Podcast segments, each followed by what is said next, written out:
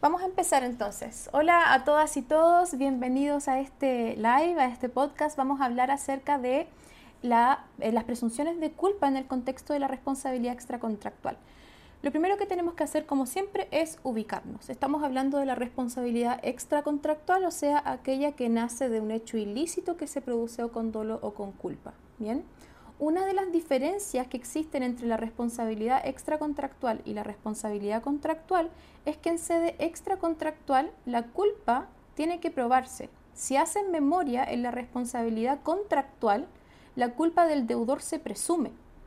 Entonces aquí podemos ver claramente la diferencia. En contractual se presume, pero en extracontractual la culpa tiene que probarse. ¿Por quién? Por quien alega esta obligación de indemnizar, o sea, la víctima. Bien. Entonces, por regla general, la víctima va a tener que probar la culpa. Pero hay ciertos casos en que se invierte esta carga probatoria, donde la víctima ya no tiene que probar la culpa porque la culpa se presume. Y estos son casos expresamente mencionados por el Código Civil en ciertos artículos y son los que vamos a estudiar a continuación. Las presunciones de culpa podríamos clasificarla en tres clases. Presunciones de culpa por el hecho propio, presunciones de culpa por el hecho ajeno y presunción de culpa por el hecho de las cosas.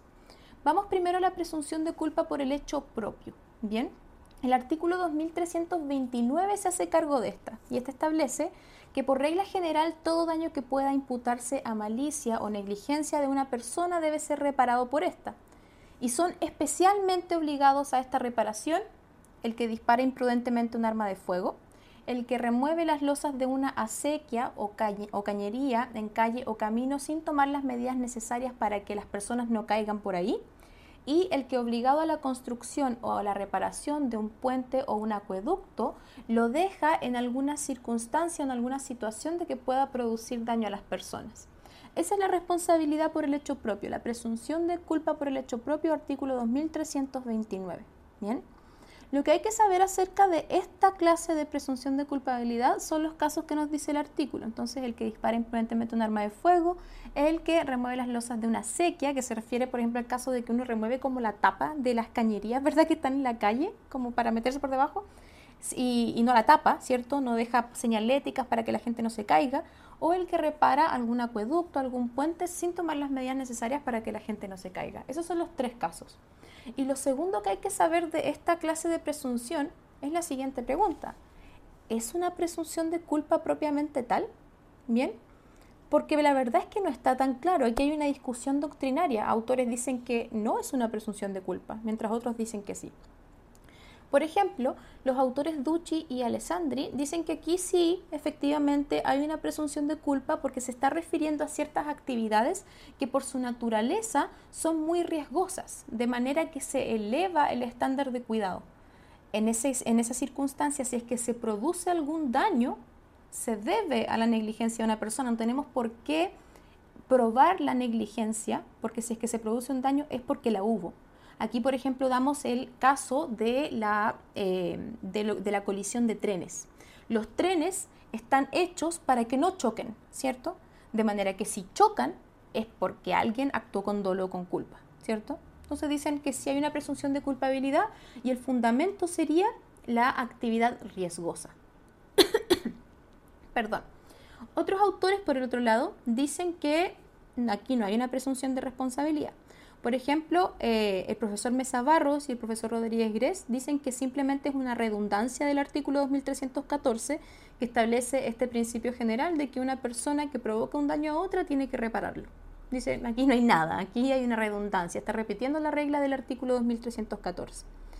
Y otros, acá tenemos a, los padres de la responsabilidad civil extracontractual, si se quiere, los profesores Corral y Barros, dicen que más que una presunción de culpa, estaríamos ante una presunción de causalidad en el artículo 2329. ¿Por qué no sería una presunción de culpa? Porque si se fijan los casos que nos dice el artículo 2329, pareciera que, que sí requieren la prueba de la culpa. El que dispara imprudentemente un arma de fuego, ¿cierto? El que remueve las losas de una sequía sin tomar los cuidados necesarios, como que igual nos habla de un estándar una omisión de diligencia que tenemos que probar. Entonces pareciera ser que presunción de culpabilidad no es, sino que presunción de causalidad. Entonces, recapitulemos. Presunción de culpabilidad tenemos por el hecho propio, por el hecho ajeno, por el hecho de las cosas. Ahora nos hicimos cargo de la presunción de culpa por el hecho propio, donde dijimos que tenemos que saber los casos del artículo 2329 y lo segundo que tenemos que saber es si acaso es una presunción de culpabilidad, porque ahí hay una discusión doctrinaria. Vamos ahora a la presunción de responsabilidad o presunción de culpa por el hecho ajeno. Esta clase de presunción de culpabilidad nos dice que va a haber una persona que materialmente produce un daño, pero vamos a hacer que otro, que un tercero, sea civilmente responsable. Y ustedes me pueden preguntar, ¿por qué? ¿Cierto? ¿Por qué, ¿Por qué vamos a ser responsable un tercero que no provocó materialmente el daño? ¿Cuál es el fundamento? Cuando nos preguntan acerca del fundamento de algo, nos están preguntando por qué existe esto. Y la verdad es que el fundamento de la responsabilidad por el hecho ajeno lo podemos encontrar desde el derecho romano con eh, la culpa invigilando y la culpa ineligiendo. O sea, la culpa, ¿verdad?, en el deber de vigilancia y la culpa en la selección. O sea que tú eres responsable porque tú tenías el deber de vigilar a esta otra persona o tú eres responsable porque tú tenías el deber de escoger a una persona que estaba habilitada para, para realizar esta actividad, ¿cierto? Entonces ahí claramente nos están hablando como de los papás en el primer caso, del empleador en el segundo caso. Y precisamente esos son los casos. Vamos a las hipótesis de presunciones de responsabilidad por el hecho ajeno. El artículo 2320 nos dice, Toda persona es responsable no solo de sus propias acciones, sino del hecho de aquellos que estuvieran a su cuidado. Así el padre, y a falta de éste la madre, es responsable de los, del hecho de los hijos menores que habiten en la misma casa. Así el tutor o curador es responsable de la conducta del pupilo. Así los jefes de colegios y escuelas responden del hecho de los discípulos. Y eh, también nos dice en su inciso final, que esto es importante, pero cesará la obligación de estas personas si con la autoridad y el cuidado que esta calidad les confiere y prescribe no hubieran podido impedir el hecho. Entonces, este es el primer artículo relevante en la presunción de responsabilidad por el hecho ajeno, el artículo 2320. Bien. Con respecto a la presunción de responsabilidad por el hecho ajeno, yo les recomiendo dividirlo, ¿ya? Por un lado tenemos la responsabilidad de los padres por los hechos de sus hijos y por el otro lado tenemos la responsabilidad del empleador, del empresario, ¿cierto? Dividámoslo así, porque la verdad es que va a ser un régimen distinto. ¿Por qué? Partamos primero con la responsabilidad de los padres por los hechos de sus hijos. Tenemos este caso que nos dice el mismo artículo 2320 que leímos recién, ¿cierto? Así el padre y a falta de este la madre es responsable por los hechos de sus hijos que habiten en la misma casa. Pero también tenemos otro caso en el artículo 2321 que nos dice, los padres serán siempre responsables de los delitos o cuasi delitos que cometan sus hijos menores y que conocidamente provengan de mala educación por las conductas viciosas que los padres le hayan dejado adquirir. Entonces, ¿dónde estamos? Ubiquémonos. Estamos en la responsabilidad por el hecho ajeno y yo recomendé dividirlo en la responsabilidad de los padres y la responsabilidad del empresario. Estamos en la responsabilidad de los padres, donde tenemos estas dos hipótesis, la regla general del artículo 2320 y esta regla del artículo 2321. ¿bien? Es importante hacer esta distinción porque esta segunda hipótesis, la del artículo 2321, los hechos cometidos por los hijos que conocidamente provengan de mala educación, se trata más bien de una presunción de derecho, dice la doctrina. ¿Por qué?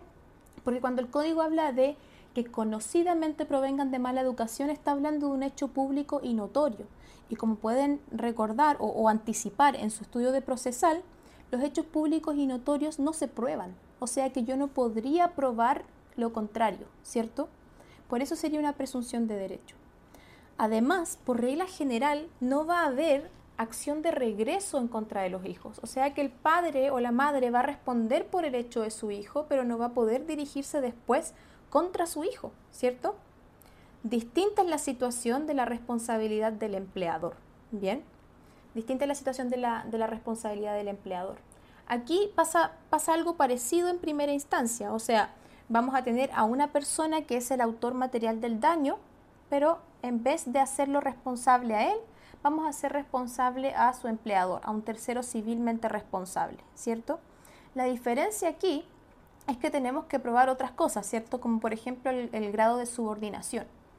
Y la otra diferencia que es muy importante es que hay acción de regreso o de reembolso. O sea que los, eh, el empleador que pague la indemnización, que se haga cargo de esta indemnización, luego podrá dirigirse en contra del autor material del hecho para que éste le reembolse lo pagado en ciertas circunstancias. Bien, en ciertas circunstancias. Aquí el artículo 2325 nos dice que eh, las personas pueden, eh, pueden estar eh, en esta obligación, ¿cierto?, de responder por los hechos de sus subordinados, pero que podría haber una acción de regreso.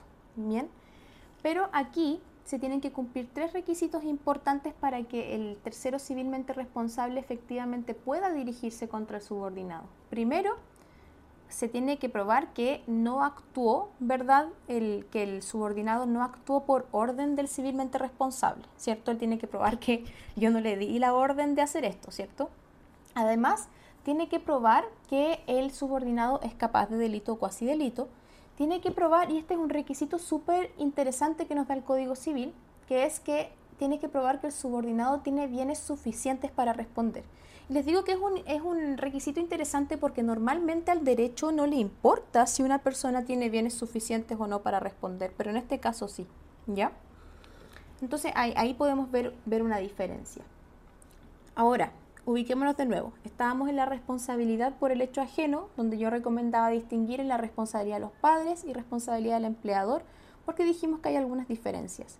Pero sí hay algo que tienen en común, y esto es súper importante saberlo que si es que yo quiero hacer efectiva la responsabilidad del tercero civilmente responsable, ya sea el padre, ya sea el empleador, tengo que eh, probar todos los elementos de la responsabilidad civil extracontractual en relación al autor material del daño. O sea que respecto al hijo que cometió el daño o respecto al, al trabajador que cometió el daño, yo tengo que probar el hecho, la imputabilidad, tengo que probar su culpa. Su culpa no se presume, tengo que probar su culpa, tengo que probar el daño y tengo que probar la relación de causalidad, ¿bien? Y, también su capacidad, ¿cierto? Respecto al autor material del daño, tengo que probar todos los elementos de la responsabilidad. Solamente una vez que se prueban esos elementos, ahí se va a presumir la culpa del, del tercero civilmente responsable. Entonces es algo súper importante que tener en mente la presunción de culpabilidad por el hecho ajeno no es que si a mí un trabajador de Falabella me produce un daño, yo no tengo que probar nada, ¿cierto? No.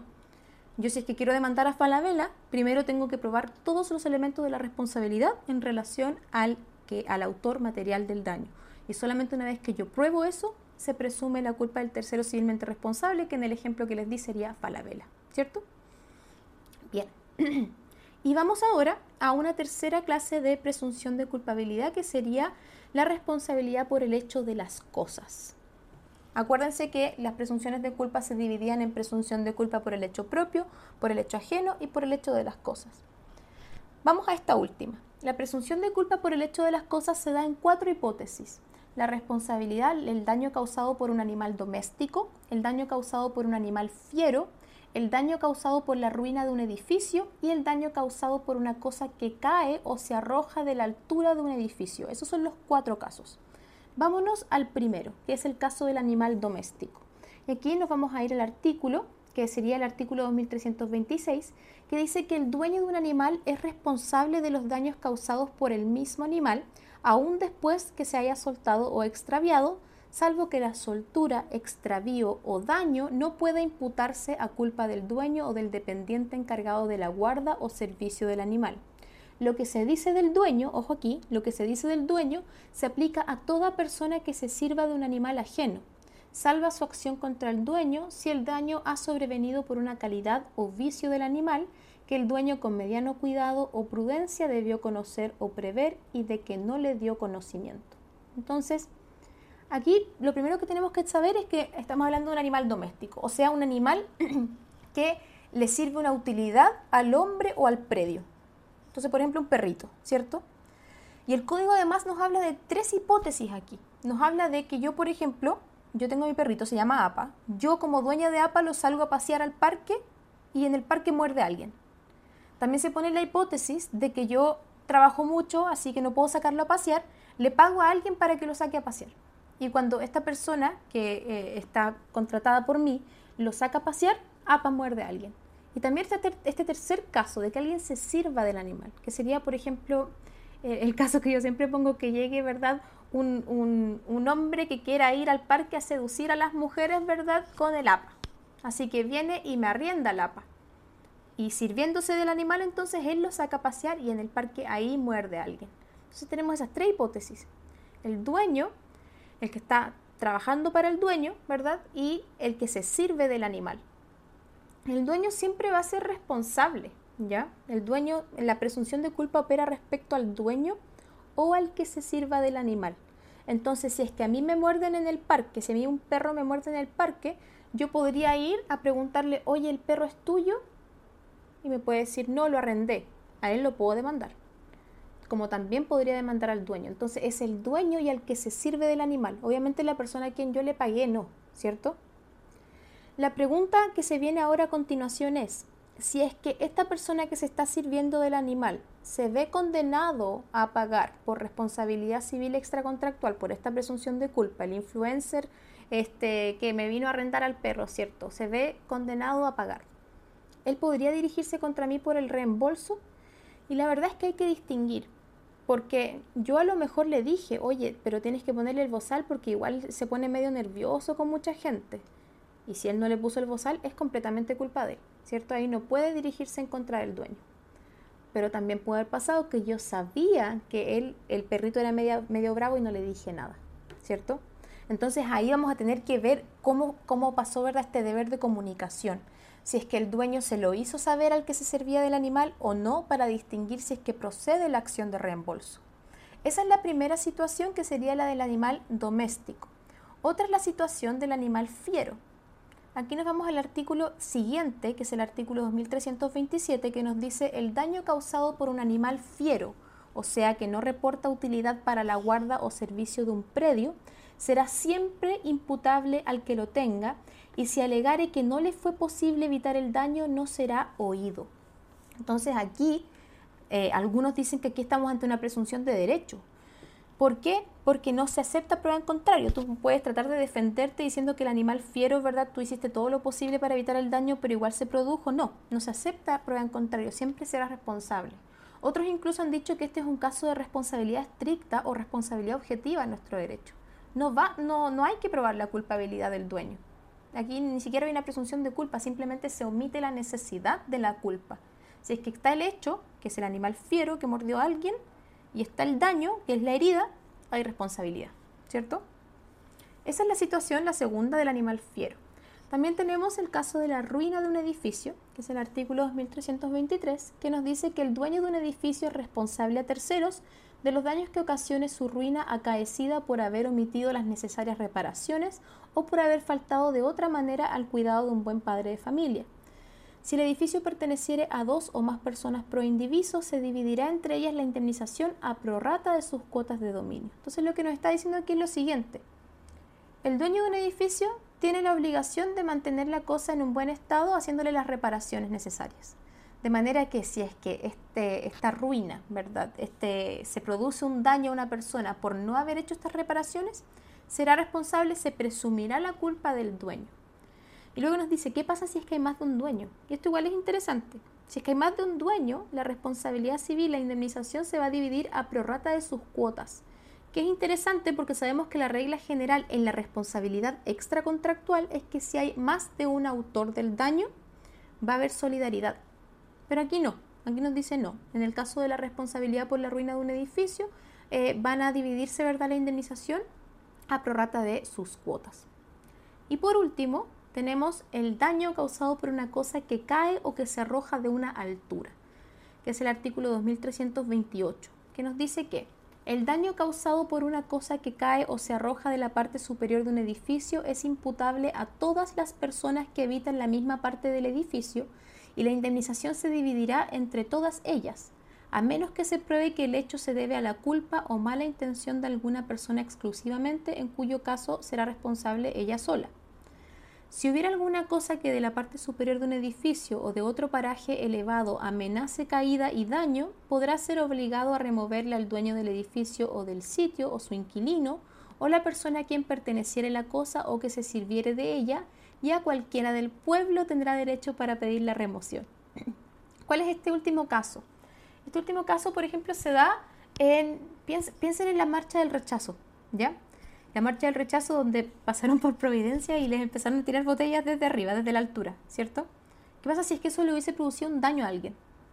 Bueno, ahí igual se daría esta presunción de responsabilidad, ¿cierto? Donde como no sabemos de qué parte en específico, no sabemos quién específicamente tiró esta botella, por ejemplo, vamos a presumir que todas las personas que habitan en esa parte del edificio son responsables, ¿ya? Se dice que aquí hay una presunción de culpabilidad. Otros autores, como, como mi profesora Lilian San Martín, dicen que más, más que una presunción de responsabilidad aquí, lo que hay es un régimen distinto de atribución de responsabilidad donde hay como un régimen eh, territorial, ¿cierto? Eh, porque vamos a, atribuirte responsabilidad por el solo hecho de habitar en una parte. Pero siempre considerando que si es que eh, estas personas o, cualquier persona llega a probar, llega a probar quién, quién fue el que tiró la botella, por ejemplo, solamente esa persona será responsable. ¿Bien? Entonces, con respecto a las presunciones de culpabilidad, vamos a distinguir entre presunciones por el hecho propio, por el hecho ajeno y por el hecho de las cosas. Con respecto al hecho propio, hay que saber los casos del artículo 2329 y la discusión de si es o no una presunción de culpabilidad. Por el hecho ajeno, tenemos que, a mi juicio, distinguir entre la responsabilidad de los padres y la responsabilidad del empleador y siempre considerando la acción de reembolso. Y con respecto al hecho de las cosas, tenemos que considerar que hay cuatro casos. El animal doméstico, el animal fiero, la ruina de un edificio y las cosas que se caen o se arrojan. ¿Bien?